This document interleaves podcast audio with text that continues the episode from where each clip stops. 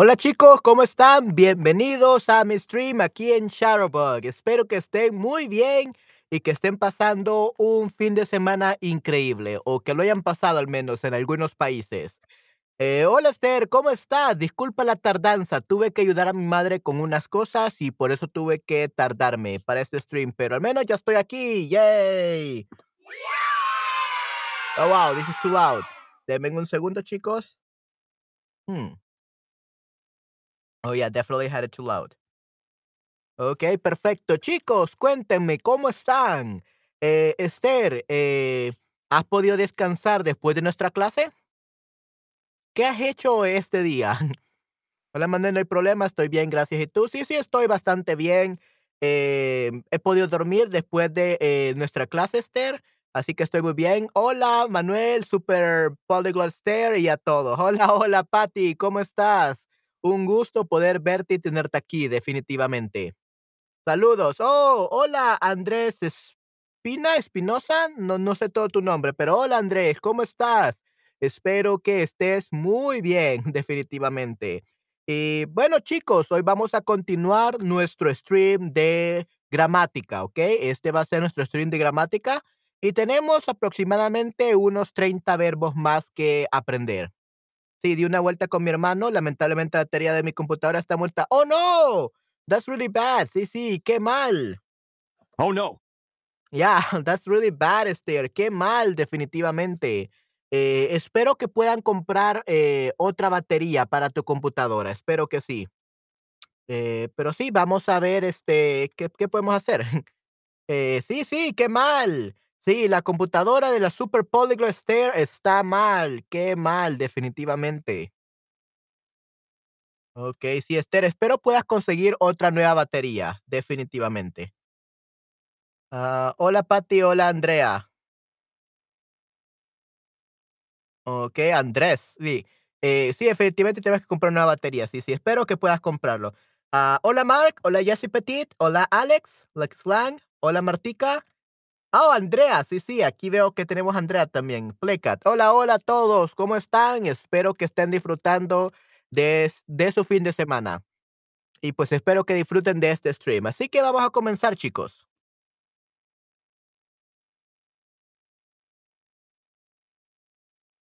I know it's mirror. okay, now it's not mirror anymore. Okay, perfecto, chicos. Am, vamos a empezar. Oh, hola Nayera, ¿cómo estás? Ha pasado mucho tiempo. Nayera, it's been a while. We missed you yesterday. Te extrañamos muchísimo ayer, ¿no, Esther? Estamos hablando de ti. Sí, estamos hablando de ti con Esther y Patty y teníamos eh, Eh, te habíamos extrañado muchísimo. We had missed you a lot. Te habíamos extrañado mucho, pero qué bueno que estés ya aquí, Nayera. Qué genial que estés aquí. Hola, manera todos. Sí, hola, Nayera. Qué bueno que estés aquí. Te extrañamos muchísimo ayer. Mi computadora tiene Windows 7. Es muy, muy antigua. Muy antigua. Muy antigua. Antigua is ancient. Antigua. ¿Ok? Muy antigua. Very ancient. Okey, sí, sí, definitivamente. Gracias, sí, sí, gracias. Eh, muy bien, entonces, eh, sí, vamos a comenzar, ya ya estamos todos, ya estamos Nayera, ya estamos Esther, ya estamos, eh, Patty, así que tenemos, eh, tenemos poco tiempo, chicos, así que espero esperemos que tengamos, am, una excelente, experiencia este día, un excelente stream. Así que vamos a ver, vamos a quiero ver. Yeah, should probably put a summary or something. Um, okey, creo que este este, em, este documento ya lleva 30 páginas y es un poco difícil de de navegarlo, así que vamos a ver, esto lo vamos a hacer un heading. Primero, eh, hay que, eh, copiar el okey, este. Eso es este, eh, vamos a ver, dark blue one. Okey, chicos, recuérdense del dark blue one. Vamos a hacerlo un heading. Okey, y lo vamos a poner en color dark blue one. Y con esto, y 24. Excelente, okey. Entonces, ahora ya tenemos esto, y ya podemos vamos a ver. Ya nos aparece aquí, convertirse en. Right over here, for everyone that is looking at the um at the document, you should be able to find it here, convertirse en. See? It's, uh, right over here, convertirse en, and you will be able to navigate this, uh, this document this way, convertirse en. Why is the number 1 not so weird that it's not, um Yeah, weird. Apparently, it doesn't take the numbers, but at least we can, uh, navigate now. Okay, give me a second, guys. Uh, let me put it where it was. Uh, summary.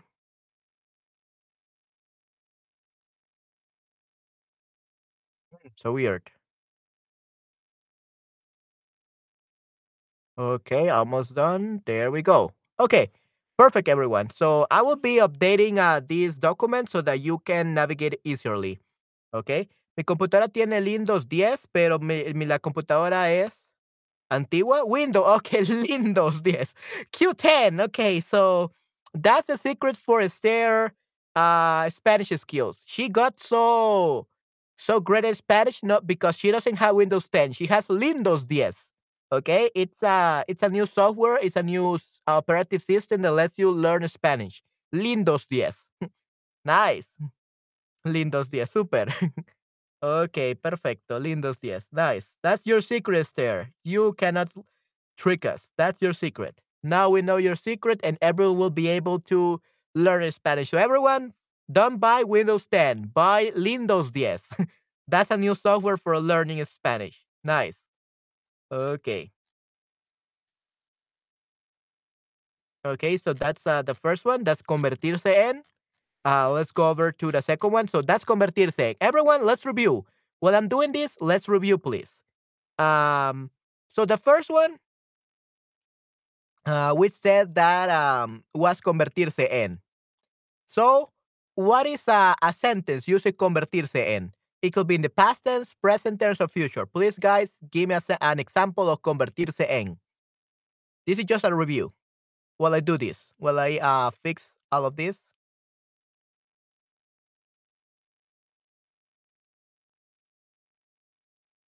Okay, good. See, now we, we have here in the in the summary. Nice.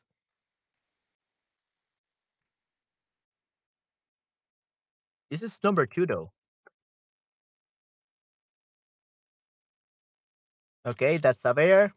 Give me a sentence with convertirse en, everyone.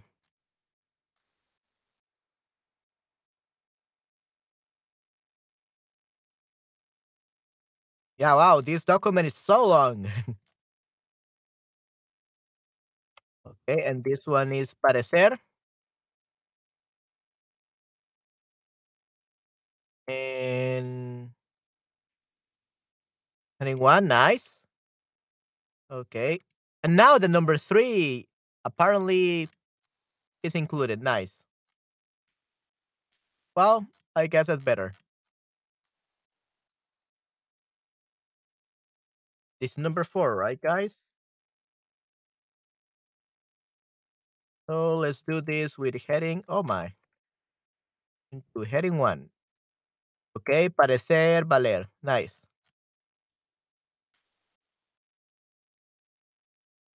Okay, and one more, I believe. Yeah, llevar. Okay, so llevar.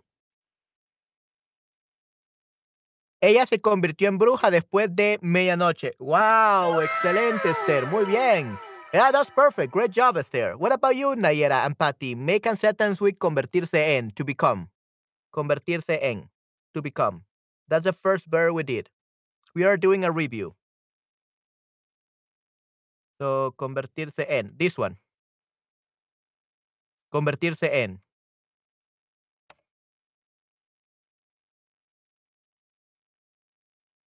Number one, just oh, there we go. Now we got the number one. There we go.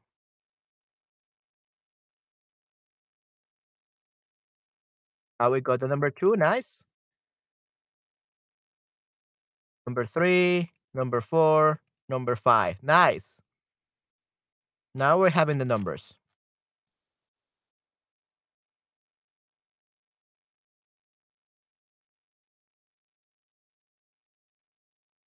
I think this is number 6, right?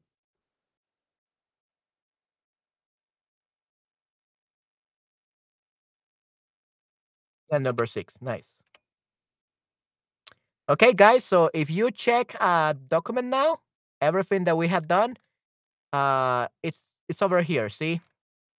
We can go over to convertirse, we can go over to haber, we can go over to per, parecer, we have valer.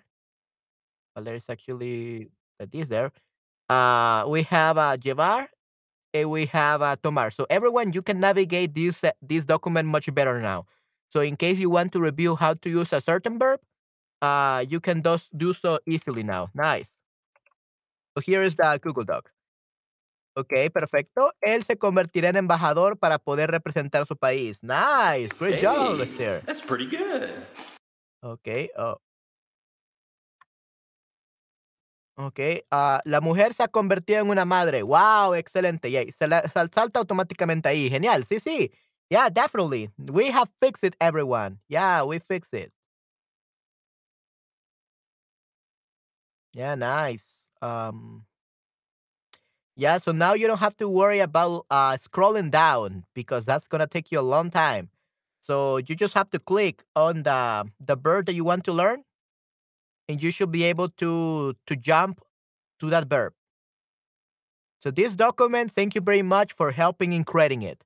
This is gonna be a document available for all of you guys so that you can review all these uh, verbs and you can become fluent and uh, effective Spanish communicators. Even the people that are just lurking and are not participating in the class. Everyone, please click on the link and make sure that you are you have access to this folder, to this document. Uh, it's definitely going to help you out uh, because you will see how to use these 33 verbs that are the most common verbs in Spanish and how to use it in present, past, and in future. These are going to help you with your Spanish learning. Okay, so we have that. Nice. Okay.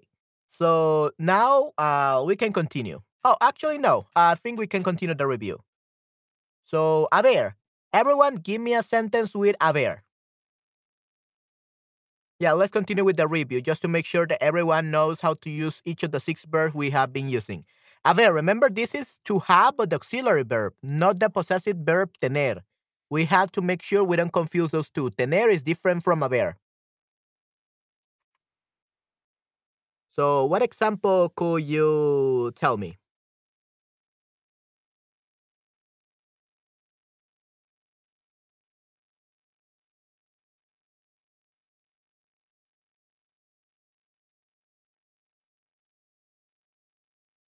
¿Hubo un incendio terrible en esa aldea pequeña? Ok, sí, sí, definitivamente. Ellos habían estado trabajando durante el año 2022. Ok, wow, qué genial, muy bien. Wow, Q&A, everyone. Absolutely perfect. And you know what? Uh, you're giving me even more examples that are new. Nice. So that means that I'm actually gonna update the document. Okay, I'm gonna update it and I'm gonna put them in the document as well. Since it's better to have many different um examples. Okay, so we have convertirse, se convirtió, that will be for the past tense. So let's put it there. Okay, se convirtió.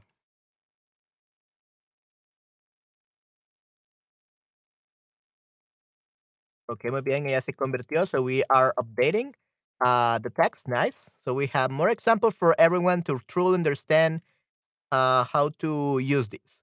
Ella, él se convertirá en embajador para poder gobernarse, presentar su país. Nice. Okay, so se convertirá, so that will be future. Nice. Yeah, we, we definitely needed um we definitely needed one more for for the future. Uh something that you should I should mention to you there is that Él has a tilde here, right?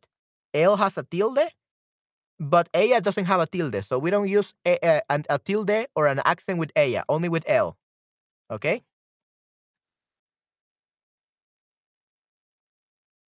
Okay, so that's convertirá. La mujer se ha convertido. Okay, so that's using the verb haber. So definitely Nayera, as always, she's giving the most complex sentences. Nice. Thank you very much, Nayera. So that would be have. Ya yo me he convertido, se ha convertido. Nice. Eh, la mujer se ha convertido en una madre. Okay, perfecto. All right, we have updated convertirse. Let's see the ones that you Hubo un incendio, que hubo un incendio terrible en esa aldea. Hmm.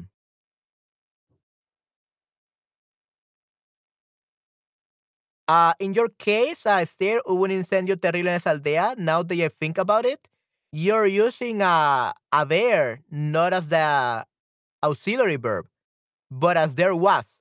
So haber also means there is or there there are. Or in this case, there was. So actually, this is not the present perfect or past perfect of anything.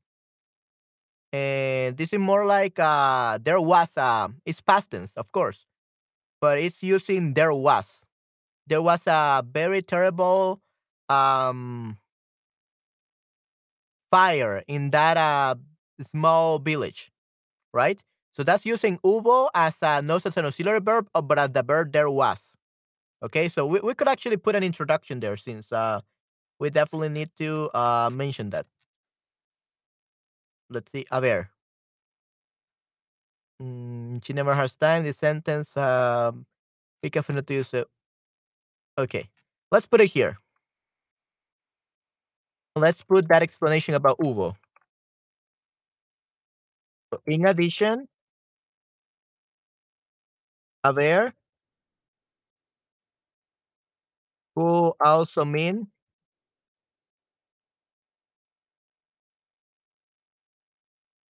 there is or there are. Um, and here we got an example. Hubo un incendio terrible en esa aldea pequeña. So there was. There was a small, a terrible, a terrible fire in that small village. Nice. Okay, so yeah, this should be purple. This should be purple. And this one should be red. Yeah, this should be red because it's important. So unfortunately, there we have to use red because these are important things. Okay, so haber could also mean there is or there are, like this one. Okay, so we definitely have to mention that. Okay.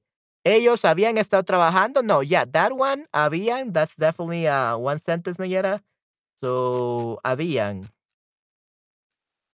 Let's go over to, yeah, habían. There we go. So, I don't know why there's this big, there's this big space. Había, tú nunca habías, habíamos hablado de ese tema, había pasado mal tiempo antes que mejorara. Acabo de encontrar no lo había visto antes, Henry. Yeah, sure. Uh, and this one. Ellos habían estado, great job. Ah, oh, sí, no sé por qué hay una tilde en ella, normalmente no lo hago. Ok, voy a pensar en otro ejemplo. Ella hubiera tenido muchas ganas de visitar esa exposición única en la ciudad de eh, París. Okay, now we are using hubiera.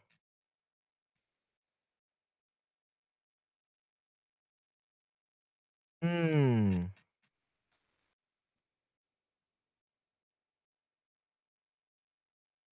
We have a bra. Yeah, so that there actually that's another one that um that's a um a regret. So I think that's a subjunctive. Ella hubiera, yo hubiera. Yeah, I think that's a subjunctive as there. So you're giving uh sentences that are uh harder than expected. Okay, that's hubiera. I wi- uh that's for using regret. So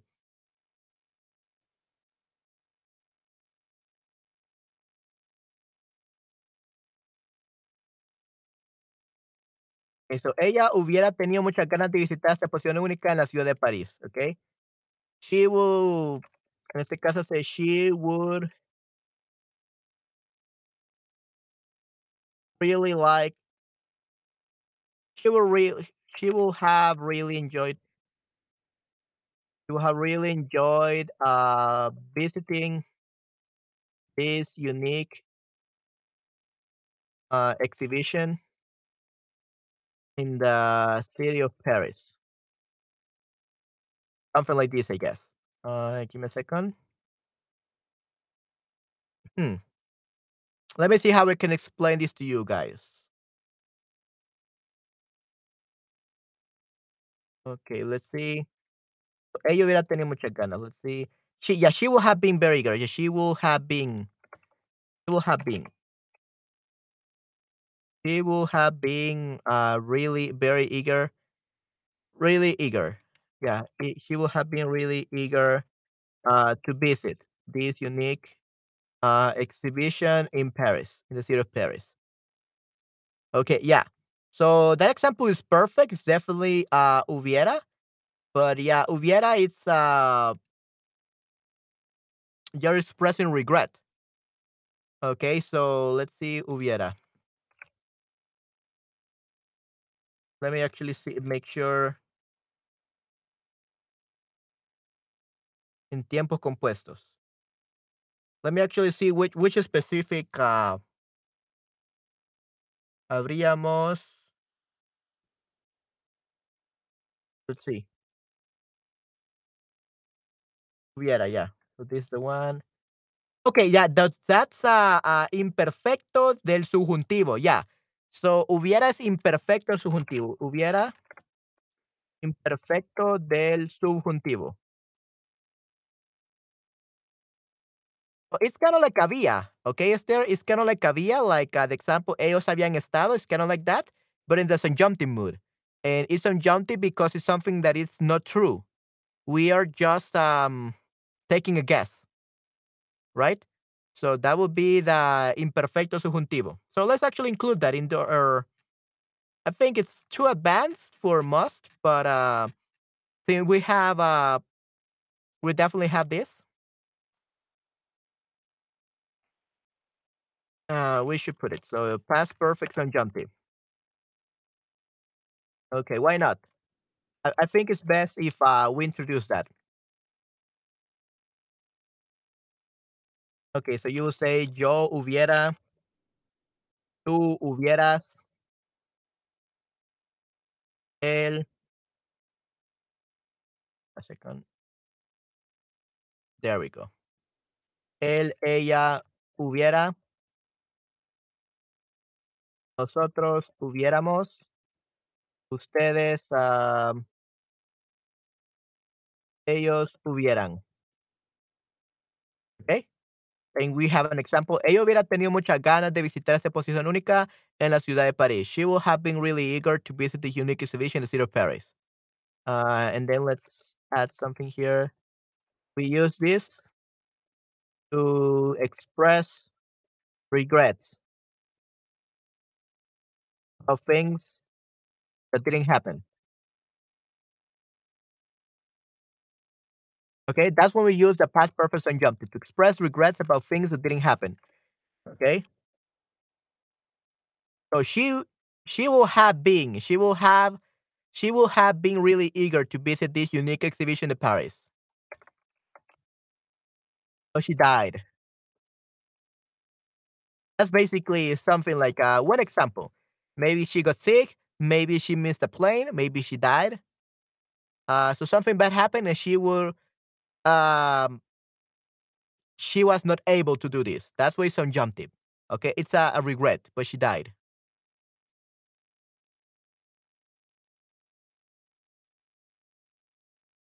Hubiera? No, uh, hubiera? Hubiera is subjunctive. According to this uh, dictionary that I have, Nayera, uh, hubiera is the imperfect tense of a verb, subjunctive. So whenever we say we say hubiera, it's already subjunctive. Why? Because we're talking about something that didn't happen. In this case, uh, something happened to this person. She died. She got lost. She missed a plane. Like something bad happened. This is why she was not able to do this. Okay? So because this is a regret, it's subjunctive. Hubiera. That's it. Hubiera. Whenever we see hubiera, uh, means a sense of regret. This didn't happen.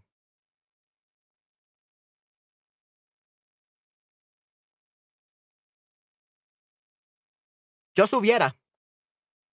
Uh, just hubiera. Like um, a native speaker will just whenever we uh catch that we're using the verb hubiera, it's already uh a keyword to know that you're talking about a regret.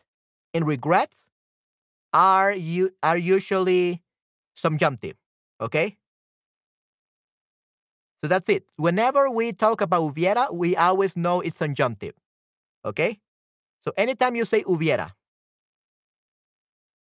all right, that's what indicates that it's subjunctive because hubiera it's used for regrets, and regrets.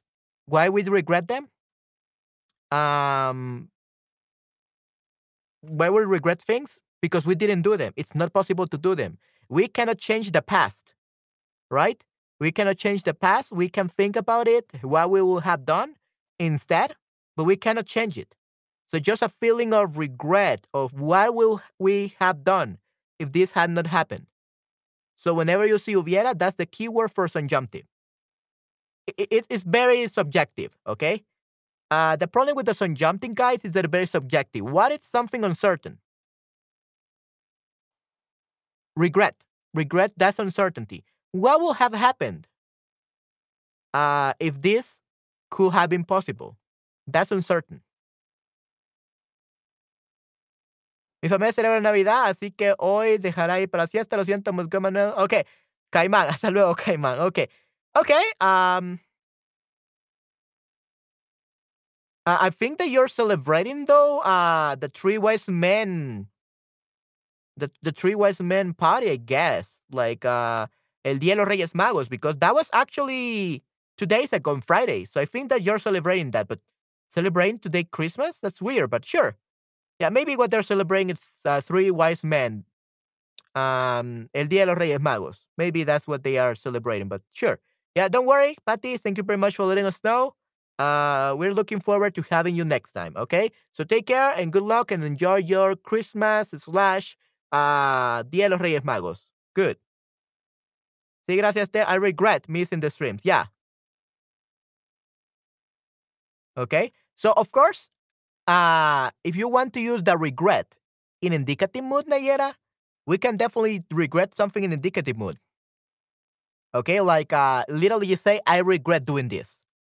Literally, you could say that, and that will be indicative mood because you will say, uh, yo. Oh, para los ortodoxos. Okay, hmm, interesante. Yeah, I didn't know. Uh, I saw that uh, Patty meant like the los Reyes Magos. Con Miguel había dejado. Sure, sure, sure, sure. Yeah, I, I know. Uh, I know. Uh, do you have another example there? But right now, I'm I'm trying to answer Nayera's uh, questions. Okay, yeah. Feliz Navidad, Patty. Sí, feliz Navidad, Patty. Sí, sí, feliz Navidad. Espero que disfrutes mucho. Yeah, so I'm trying to answer uh, Nayera's question there right now. Okay, uh, we will go over to an example. Um, so in indicative mode, you could just say, uh, I regret doing something, right? Que tengas un buen, que tengas. okay, que tengas un buen tiempo, Patty. Yeah, definitely. Que tengas un buen tiempo. Okay, muy bien, definitivamente. So you can certainly use it in indicative mode, like I regret. Not doing this stream earlier. This stream earlier. It's certainly a, a regret. So, um, regret. How do you say regret again in Spanish? I forgot. Um, what was it? Me arrepiento. Me, yo me arrepiento. Me arrepiento. I regret. Me arrepiento de no. De no haber hecho este stream antes. De no hacer, ya.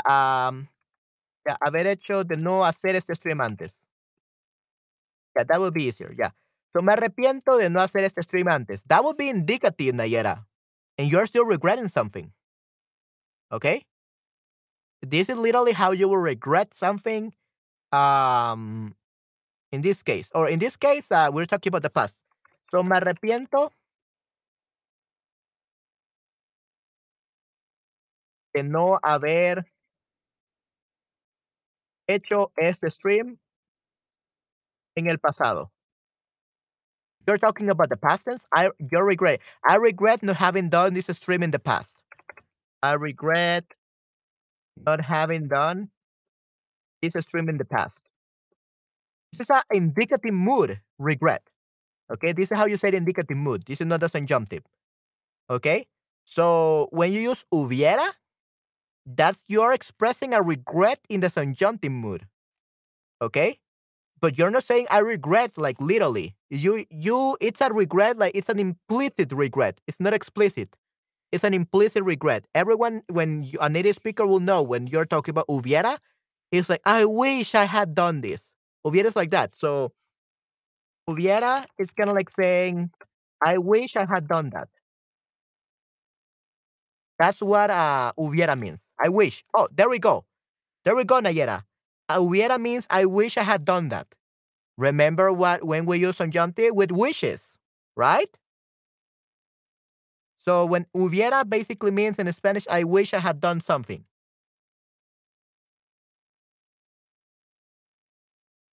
That's uh, like the meaning that it has for for uh, native Spanish speakers. I wish I had done something. Okay. Algo imaginar en el pasado que no se realizó por un obstáculo. Exacto, Esther. Yeah, correcto. Yes. Perfecto, Esther. Muy bien. I give an A plus. I couldn't have explained it better. Perfect. So something imaginary in the past that didn't happen because of an obstacle, right? Okay. So yeah, that's it. Exactly, Esther.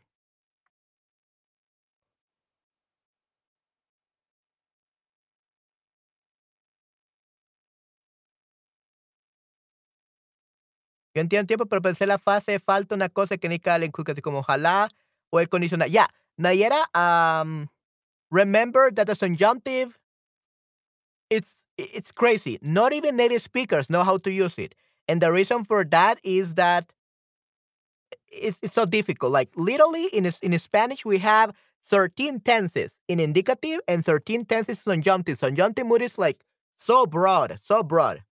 It's like learning English twice because in English we we don't have the subjunctive. So we, we don't need we don't need a phrase. We don't need any phrase that says that you need a subjunctive. You just know it. And if you want a phrase, well, you already have it. Hubiera. That's the phrase, or that's the word. Because hubiera means I wish I had done something, but I didn't. So it's a regret. Okay? So that's what it indicates the subjunctive. Hubiera. That's that's the the, the keyword. So sometimes you don't need something else like ojalá, conditional. Just by knowing that you say hubiera, you already know that it's uh, subjunctive. Okay, that's your keyword. So there are many ways to to do the subjunctive. The subjunctive mood is a complete different topic. Uh, we already look at the most basic forms of subjunctive, right, with the book. But that's not that's not all. That's just the basic. This is more like more advanced. Okay, hubiera. The verb haber is one of the most advanced things in the Spanish. Okay, so definitely most subjunctive moods we use ojalá, pienso que, and so on. But also with hubiera, because hubiera means I wish I had done something, but I didn't. What does this mean? I wish.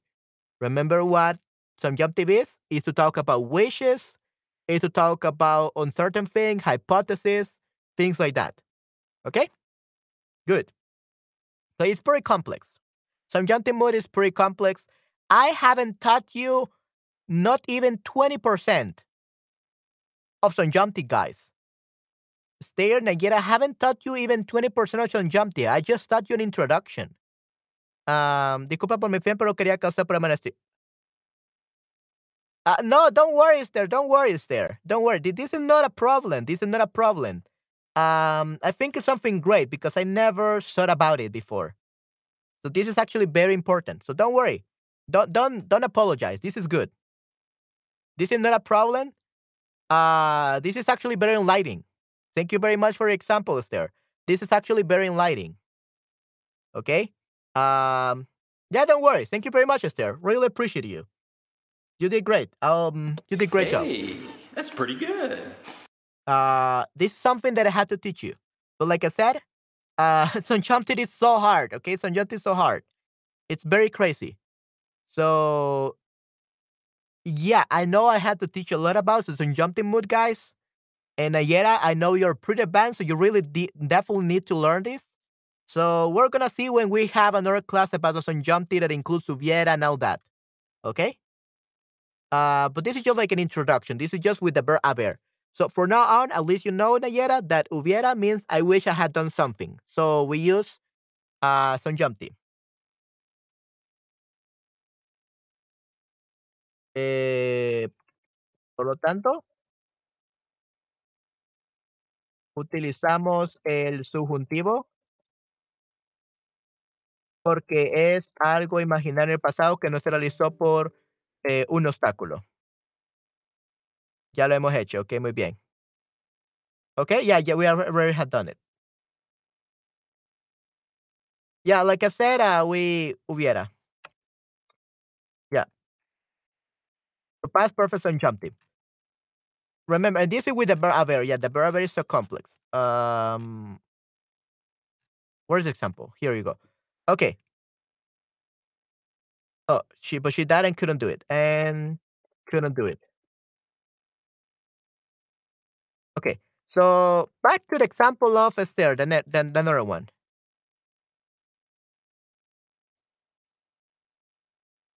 Miguel había dejado su maletín en casa, por eso no pudo, no pudo, pudo ir a su empresa para tener reunión importante con sus clientes en China. So, había dejado, okay. So, había dejado, that's indicative.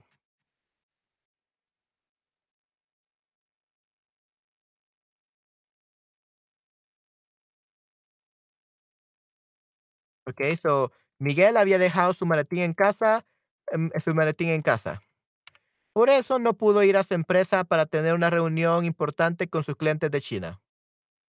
Mm, I mean, there's nothing wrong with this, Esther, but it sounds too long. So, Miguel había dejado su maletín en casa. Eh, por eso no pudo ir a su empresa y tener. Yeah, we could say like instead of para, we could say y tener and having. Uh, that for that reason, he couldn't go to his company and have uh, the, the important meeting with uh, his client from China. Okay. Por eso no pudo ir a su empresa y tener una reunión importante.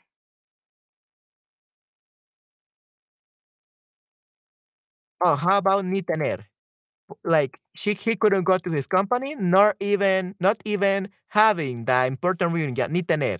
That was great. Not only the fact that he couldn't go to university, but also to university to, to the company, but also not to being able to go to this meeting. So ni tener. Yeah, I, I like this one. Ni tener una reunión importante con sus clientes de China. Okay. Muy bien, excelente. Absolutely perfect. Yeah, I love that one. Great job, Esther. Yeah, that one is great.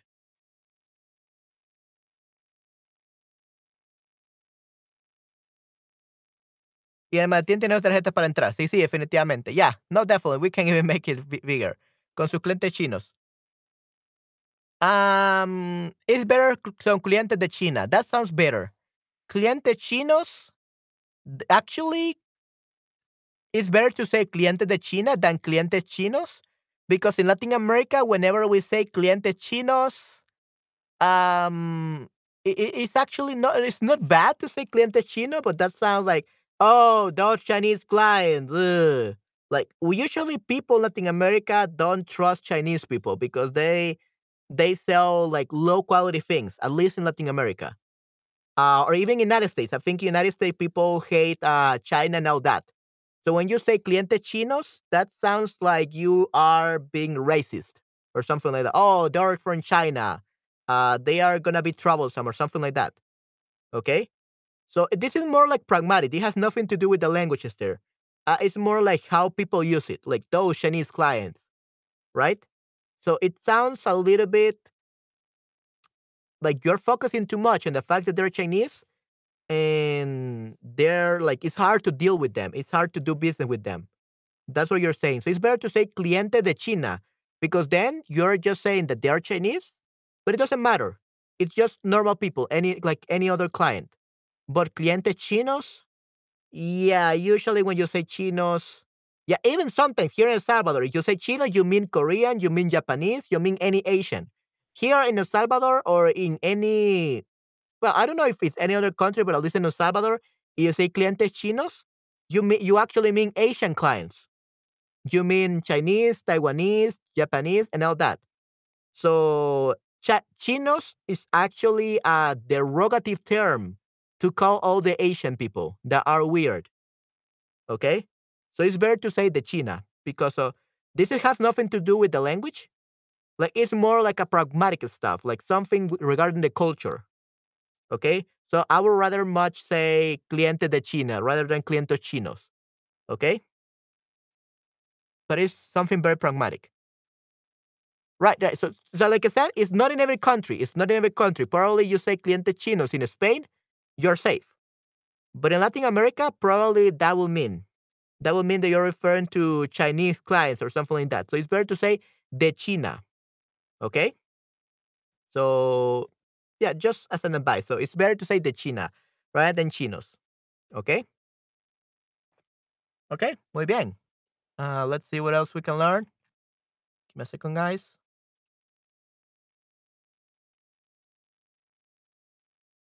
Okay, so we were talking about the past perfect subjunctive. We just express regrets about these things that didn't happen. Okay, yet I wish I had done something.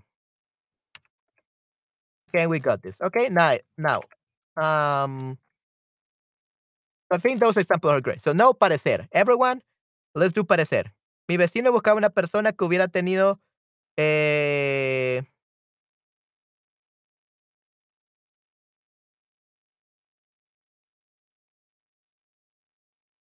um, Nayera, be very careful with that hubiera.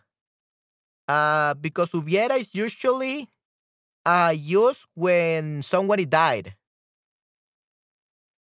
So if you say this, um, it sounds like you your your neighbor is looking for a ghost of a person who was a nanny, who was an au pair, that had experience taking care of kids.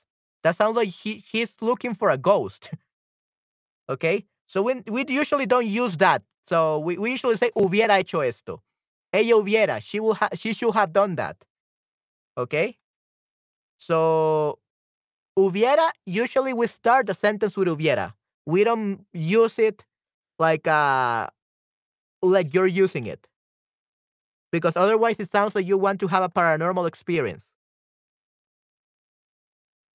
Or or it sounds like someone who who had the possibility to become a nanny but she didn't. And in that case, why would you even look for that person if she didn't have any if she doesn't have any any uh experience?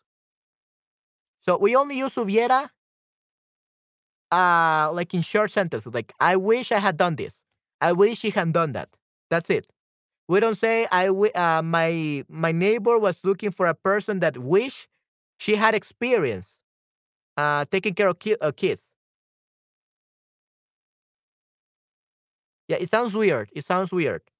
We never say that okay? So we only use it with regrets. Because you're saying that that that person that she's looking for must have regrets. So if she doesn't have regrets she doesn't um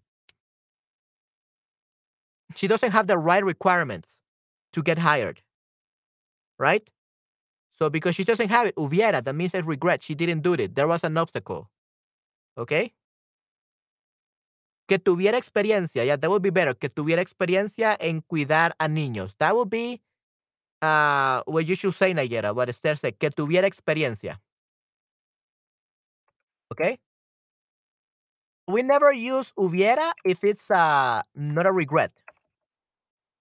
Que tuviera experiencia, cuidando niños, experiencia en el cuidado de niños, podemos decir en el cuidado de niños o cuidando niños. Cuidando niños, ¿ok?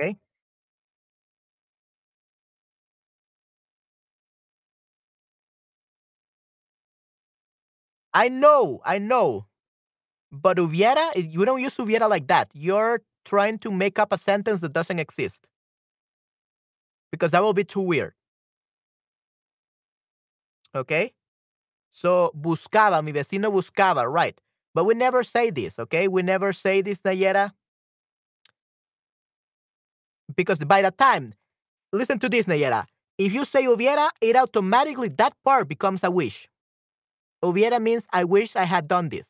Or uh, in this case, the person that was supposed to be a nanny wishes she had experience in taking care of kids, but she died or something like that. So something happened to her. So even though the first part is an unrealized past action, hubiera by itself means a wish. Okay, that's just the, the nature of the verb. So we cannot use it like that. So I will advise you, Nayera, to just uh, use hubiera when you want to express regrets. Never use it with in a sentence like this. Okay? Just keep with the simple tenses. Que tuviera, mi vecino buscaba una persona que tuviera experiencia en cuidar niños o en el cuidado de niños. That would be perfect, like Esther said. So we use que tuviera. That would have. Okay? In that case, yes, it's an unrealized past action. Nair, en francés como Gerais puedo visitar el museo. Okay, uh, Esther, I have no idea what you're saying, but sure, yeah. Listen to Esther.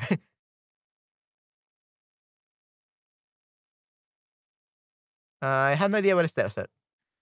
I I know a little bit of French, but uh, not that much. Okay, good. So, guys, uh, let's talk about parecer, okay? How will you use parecer?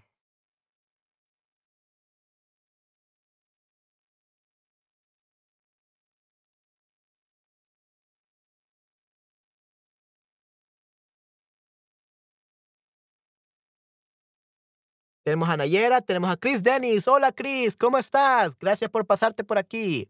Estamos haciendo un review de los verbos. We're doing a review of the verbs. How do we use parecer? ¿Cómo utilizamos parecer, Chris? Could you give me some example? We have also Juanito and we have Mina.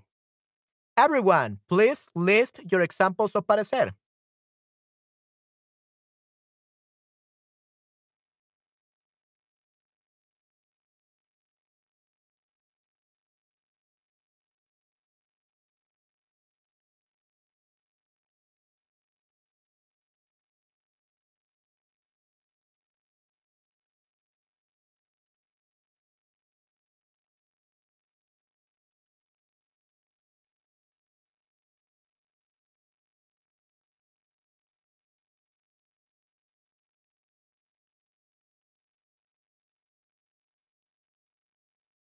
Discúlpame, ¿fue desconectada? Ok, uh, fui. Discúlpame, fui desconectada. Is that perfectly fine, Ayala? Yeah, that's perfectly fine. Uh, do you see um, Esther's message? Do you see Esther's message? So, Nayera en francés como Je aurais voulu visiter le musée. I have no idea what that means, but yeah, I don't know. Uh, probably that will help you understand what I meant. Okay, muy bien. All right. So we everyone, do you what do you have an example for parecer?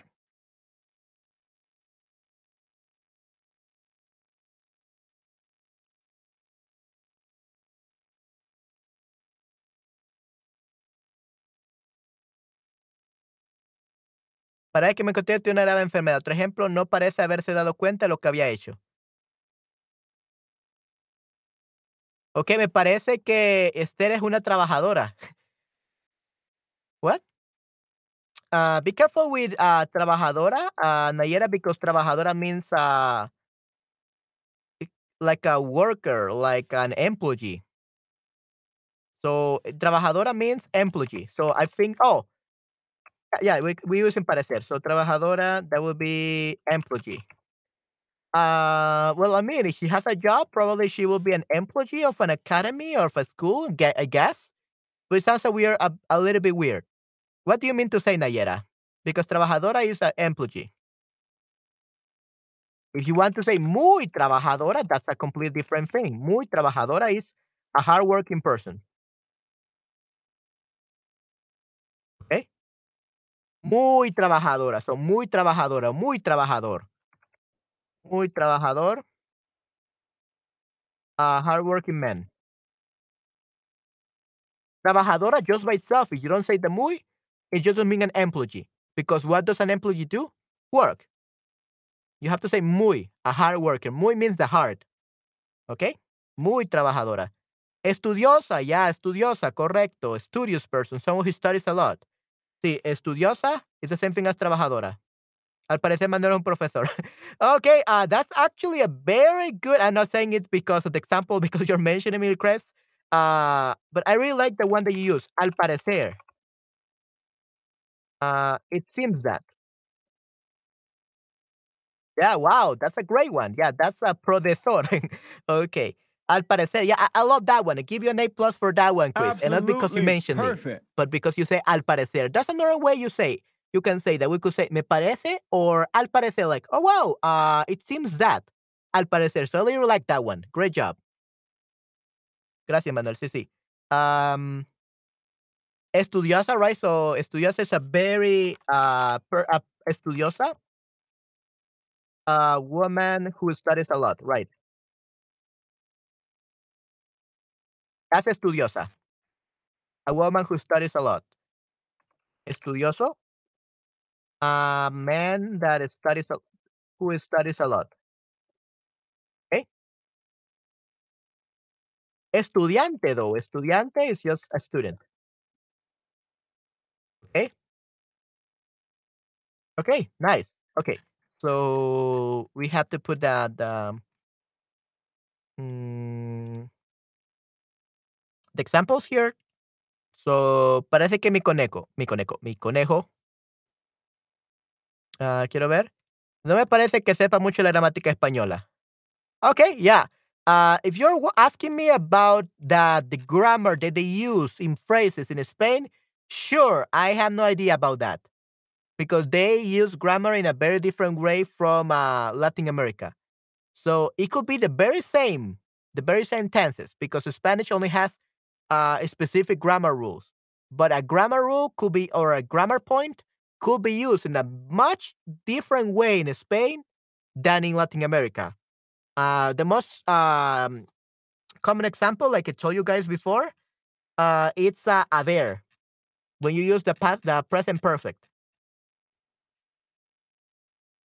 This one, right? So the present perfect. And here we, we, we mentioned this. In Latin America, we say hice senderismo. I did hiking or I went hiking, right? But in Spain, people say yo he hecho senderismo. So even though these two grammar grammar points exist in Spanish, uh, in Spain they use grammar points differently than in Latin America. So that's a completely different thing. Okay, right? It's there. So yeah, you're right uh, I don't know much about Spanish grammar, like the way they use it. I can teach you like the standard, uh, what the textbooks say, uh, what the RAE says, but I will not be able to teach you the real meaning in Spanish culture, right? Because I'm not from Spain. So they will probably say something different. Sepa viene de saber. Correcto, sí, sí. No, no me parece que sepa. Mhm. I don't think that she, he, she knows, right? So sepa, that would be uh, the subjunctive. No parece que sepa. Because we use no me parece, so negative. I don't think that she, I don't believe that she, no me parece. So that would be, since it's negative, no me parece, that would be subjunctive. So this is what studios, right? So this is one of the um the phrases that you mentioned, Nayera, that uh let you know that it's a subjunctive because this is negative. No, me parece. I don't think that right? No me parece. I don't think that she knows much or he knows much about the uh, Spanish grammar. En sepa bien saber, right? Um, so we were talking about, uh, me parece que mi conejo, parece, parece que mi conejo. Yeah, we could say parece que o me, pare, eh, me parece que o al parecer mi conejo. Mi, mi conejo. Why?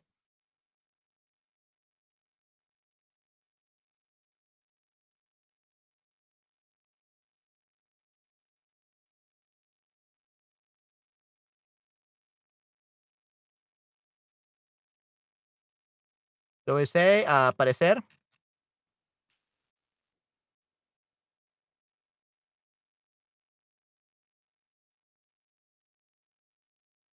Uh, me parece que yeah, I think it's yeah, it's it's present tense that one. So let's see.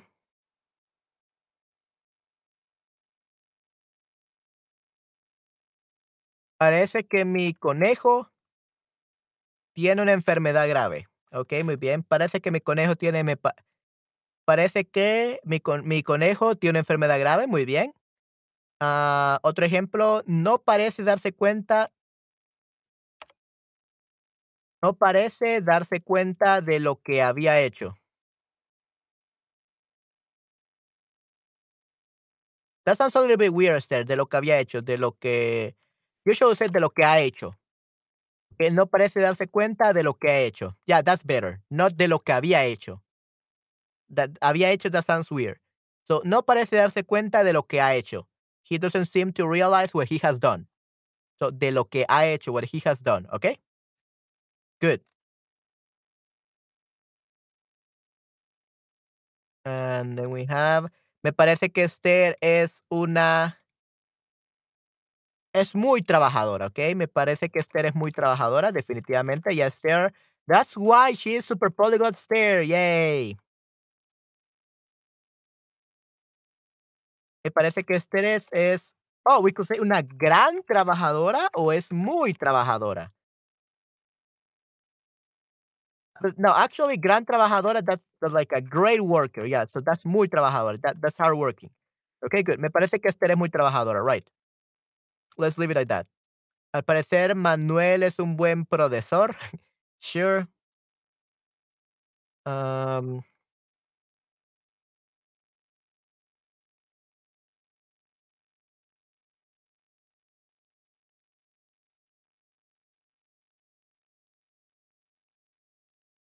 Okey, al parecer Manuel es un buen profesor, nice. Am, no me parece que sepa mucho de la gramática española. Yeah, let's put it in the present tense, even though it's subju it's. Uh, but I don't want people to get so confused with this. So let's No me parece. Come on. There we go. No me parece que sepa mucho de la gramática española. Let's put it in present tense, even though that's actually some subjunctive, but that's present subjunctive. Okay, good. Oh, finally. Okay.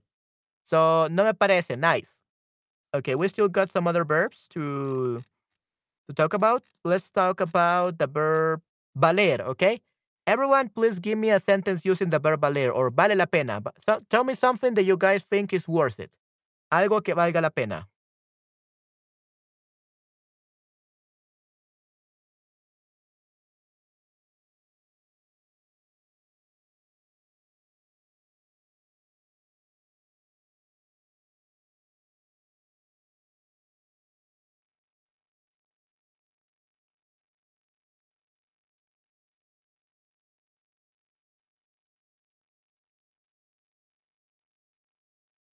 Ayer pensé escuchar esto en una canción, cazar mariposas y tuve que reírme. Okay, yeah, definitely. Yeah, definitely. Okay, uh, Esther, what was the true lyrics about of that? Cazar mariposas.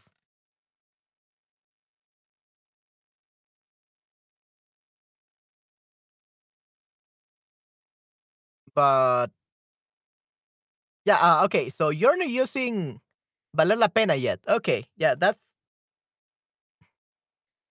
Um, what are you using here? I mean, it's a great example, a very fun example. Right, no, definitely. Yeah, I, um, I, I think it's cazar. Right, remember, guys, uh, in Spa- Spanish from Spain is cazar mariposas. So we had a z, z, z, z sound. In Spanish, we don't care about a z, uh, a z, or a s. We say all the three things the same, equally. Okay, we don't have a differentiation between the s, the z, and the z, right? Estoy bromeando. Yeah, that's perfectly fine. Uh, but yeah, um, definitely in Latin America, we will say cazar mariposas. And, and there's no difference between cazar and cazar mariposas because we don't say cazar in Latin America. Right? So definitely, uh, technically, people who understand native speakers will understand you're talking about hunting mariposa, hunting butterflies. But yeah, probably people will listen to it as cazar mariposas, especially they have learned Spanish from Spain. And they will definitely laugh because you're getting uh, butterflies um, married. you're getting butterflies married. Interesting. Okay? Yeah, that's perfectly fine. Yeah, pensé escuchar una canción que se me y tuve que reírme. Yeah, and I had to laugh. Yeah, uh, I, I would laugh too if I heard like cazar mariposas, like getting um, butterflies married. Interesting. Vale la pena participar en este curso a nivel B1 porque aprendí muchas cosas interesantes y útiles, ¿ok? ¿En serio? ¡Wow! ¡Yay! Excelente, muy bien. Sí, qué bueno, Esther. Me alegra mucho escuchar eso, de que te ayudó mucho este curso a nivel B1. Sí, definitivamente. Ok. Oh, valió la pena. So it's actually an example. Okay, sir, great. Nice. That was a great example because it didn't notice that it was an example. So, valió la pena. Right? Yeah, valió la pena. So in that case, that would be the past tense.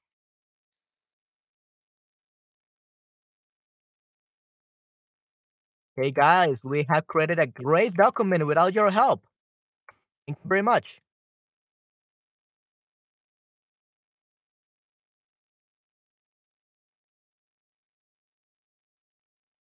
Hmm.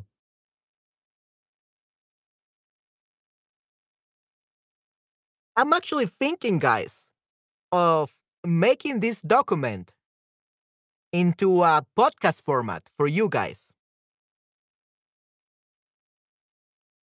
I will be able to explain all this in a podcast, and I will probably divide it in different episodes. Probably I will just talk about like three, six minutes, ten minutes about um the verb convertirse. And I could mention the examples in present, past, and future. And that will be an episode. And then another episode will be the other verb. It will be haber. And I could give you examples. And I will write, okay, so this podcast uh, was um, was made with the help of all my Starbucks students. That would be amazing. Because you actually participate in this. So that would be a great podcast uh, content. I think I'm gonna be able to have like uh, 33 episodes just with this. that that would be amazing. Yeah, why not? Yeah, this sounds like a great idea. I think I'm gonna do this. Uh, because I believe that this book is uh, really great. Uh, by Olly Richards, but it's not re- doesn't really give you enough uh, examples or explanations. So I think I'm gonna use that, and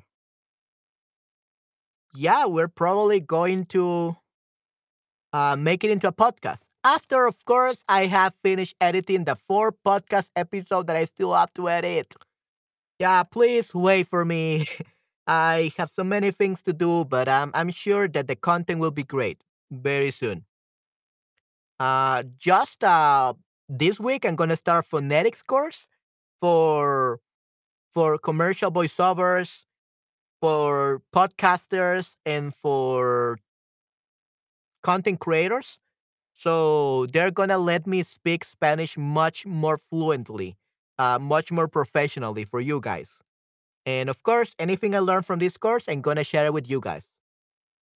But yeah, um, this is great. Valió la pena participar en este curso nivel B1 porque aprendí muchas cosas interesantes y útiles. Muy bien. Yeah, I think I'm gonna do that with the podcast. I think that would be great. And then everyone will be able to hear your own examples. Nice. Okay, valió la pena. Um, I only have um, Valdrá la pena hacer una vuelta del mundo para conocer culturas distintas y a gente diferente.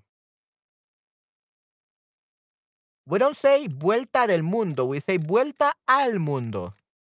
Okay? So we say, ¿valdrá la pena? Valdrá la pena hacer una vuelta, una vuelta por el mundo. Dar una vuelta. Va, valdrá la pena dar una vuelta por el mundo. Yeah, that's the one. Dar una vuelta por el mundo para conocer culturas distintas, gente diferente. So, dar una vuelta por el mundo. To give, to go around the world. Okay. Dar una vuelta por el mundo. Okay. Good. So that's a good one. Great job, Esther. I'll give you an A plus. Absolutely perfect. Nice. So valdrá la pena dar una vuelta por el mundo. No sé hacer una vuelta, but dar una vuelta.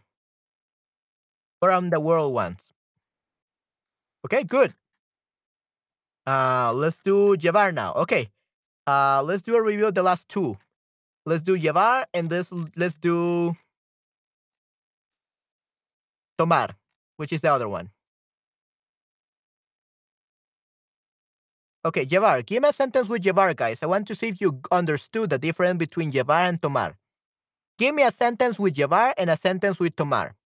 Let me see if you understood um, the difference. So llevar to take from point A to point B, and tomar will be uh, to drink a liquid, to take into consideration, to take a public transport, to um, to take public transport, to take a course, ex- class, exam. So give me a sentence with llevar and a sentence with uh, tomar. Ok, no, pienso que valga, valga la pena, valga la pena, valga mencionar. Valga mencionar sounds a little bit weird, so valga la pena mencionar. That would be better. No pienso que valga. Say, yeah, so Nayera, it's actually using uh, the subjunctive. So let's actually put it here.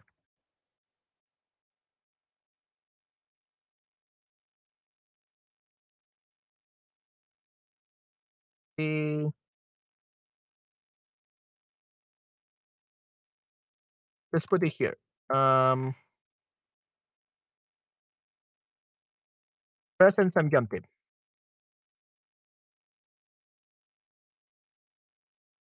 Yo pienso que valga la pena, valga la pena mencionar eh, nuestra oración, ¿ya? Present perfect, present subjunctive. Okay, nice. Papá Noel te llevará muchos regalos y siempre haces tus deberes y ayudas con las tareas domésticas. Okay, wow, excelente. That's a good one. Great job. So I think you should have said this uh this example is there two weeks ago. I think two weeks ago will have been perfect. but that's perfectly fine. Um you just said this example 12 months earlier. yeah, so te llevará. So that will be the future.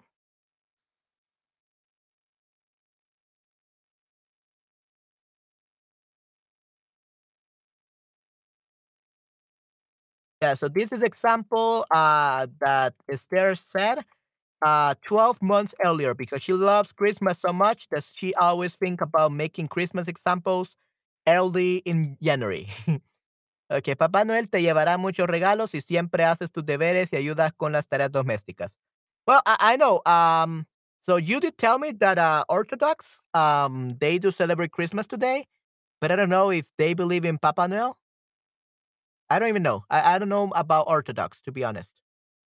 Um, I don't even know much about Christmas outside of Salvador, though. So yeah, I guess that if you're talking uh, uh, to Orthodox people, then sure, maybe this is perfect. Esther, great job. Ok, Papá Noel te llevará muchos regalos y siempre haces tus deberes y ayudas con las tareas domésticas. Muy bien, excelente. All right, great. Um, and then one sentence with tomar.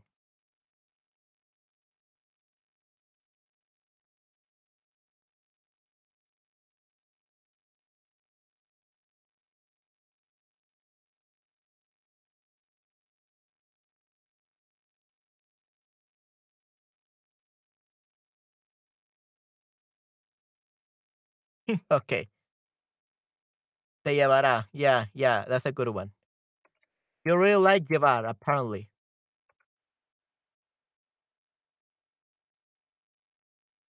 O si no comes tu pasta, vendrá el coco y te llevará a un bosque muy oscuro donde te comerá. Yeah, okay.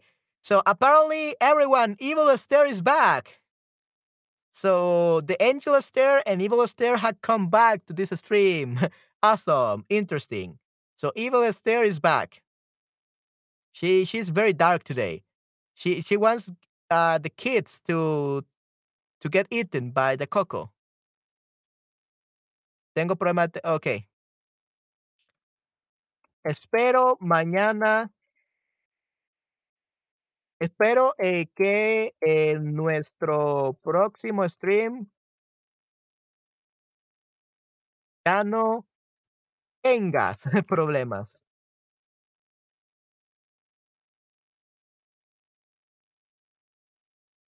Espero que nuestro próximo stream ya no tengas problemas de conexión, Nayera. Tómate tu tiempo para tomar una buena decisión. Yeah, you should take your time to drink it, to drink the decision, right? So we say we drink decisions in Spanish.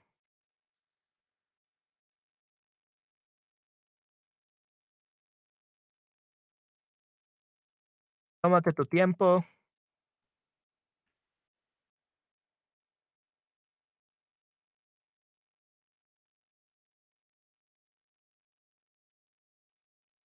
Yeah, sure, bueno, tómate tu tiempo para tomar una buena decisión. Yeah, right.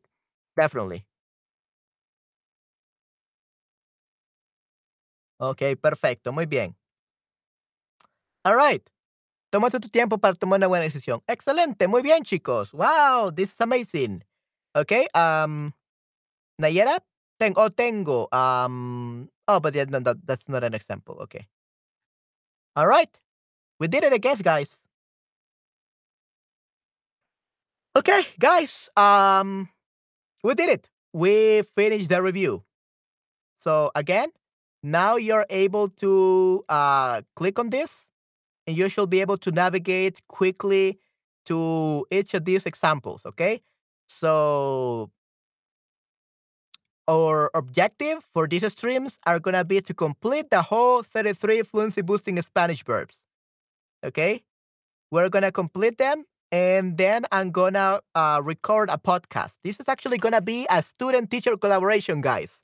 Okay, this is gonna be a student teacher collaboration. You're gonna help me uh, make this document so that I can uh, make it into a podcast, and I'm gonna credit all of you. Okay. Um. So of course, let's actually see.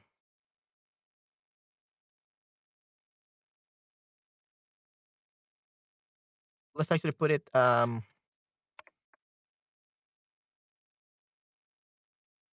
Students created by Manuel, Esther, Nayera, Henry,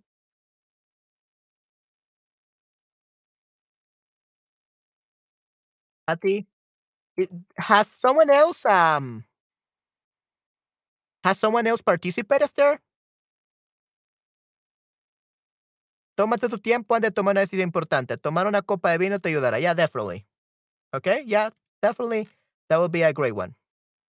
So Manuel, Esther, Nayera, Henry, and Patty. So is someone missing, Esther?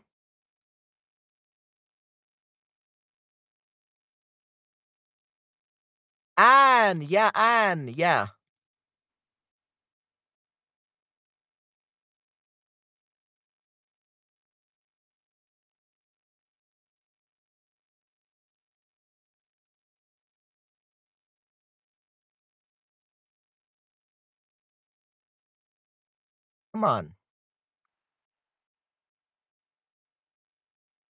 Tómate tu tiempo antes de tomar una decisión importante. Tomar una copa de vino te ayudará. Did Christian help us? I don't remember, but let's put Christian. Patty, Anne Casablanca, Christian.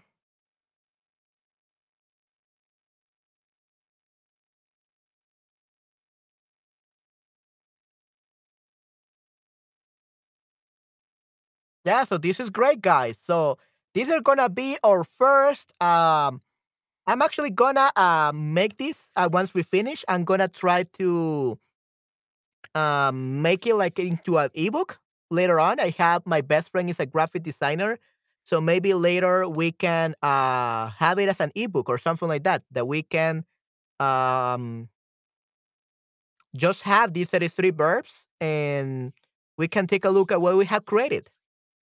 And this is going to serve as the script.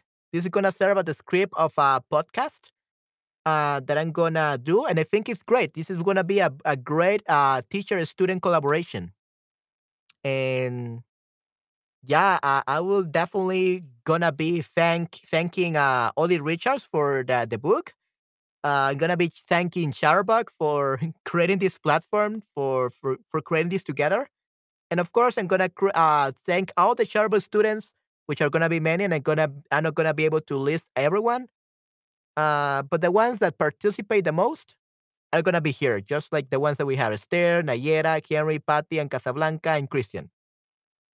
Okay.